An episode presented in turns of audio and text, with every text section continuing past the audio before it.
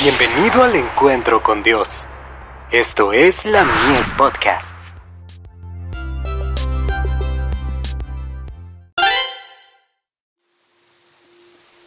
Recibiréis poder, compasión y piedad, el Espíritu de Dios en acción. ¿Quién pues de estos tres te parece que fue el prójimo del que cayó en manos de ladrones? Él dijo, el que usó de misericordia con él. Entonces Jesús le dijo, Ve y haz tú lo mismo. Lucas capítulo 10 versos 36 y 37. Es imposible que el corazón en el cual Cristo mora esté desprovisto de amor. Si amamos a Dios, porque Él nos amó primero, amaremos a todos aquellos por quienes Cristo murió.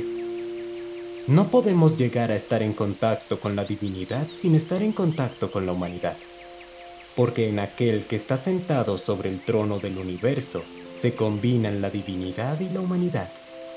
Vinculados con Cristo, estamos relacionados con nuestros semejantes por los áureos eslabones de la cadena del amor. Entonces la piedad y la compasión de Cristo se manifestarán en nuestra vida. No esperemos que se nos traigan a los menesterosos e infortunados. No necesitaremos que se nos suplique para sentir las desgracias ajenas.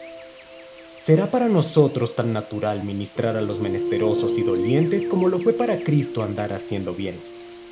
Siempre que haya un impulso de amor y simpatía, siempre que el corazón anhele beneficiar y elevar a otros, se revela la obra del Espíritu Santo de Dios.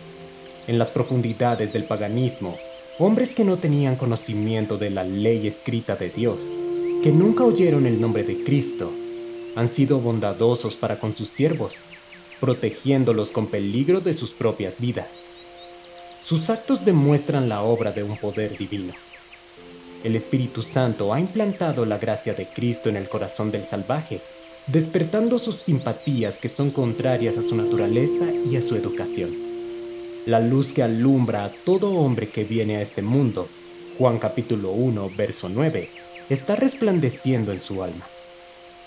Si presta atención a esta luz, ella guiará sus pies al reino de Dios.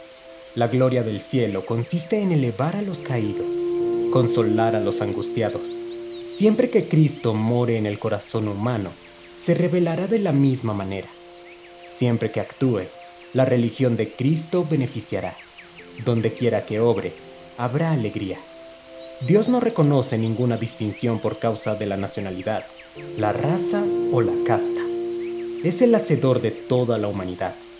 Todos los hombres son una familia por la creación y todos son uno por la redención.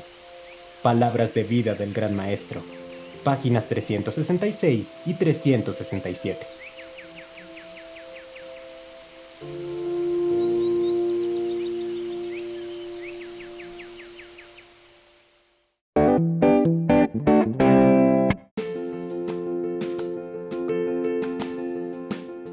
Visítanos en www.ministeriolamies.org para más contenido.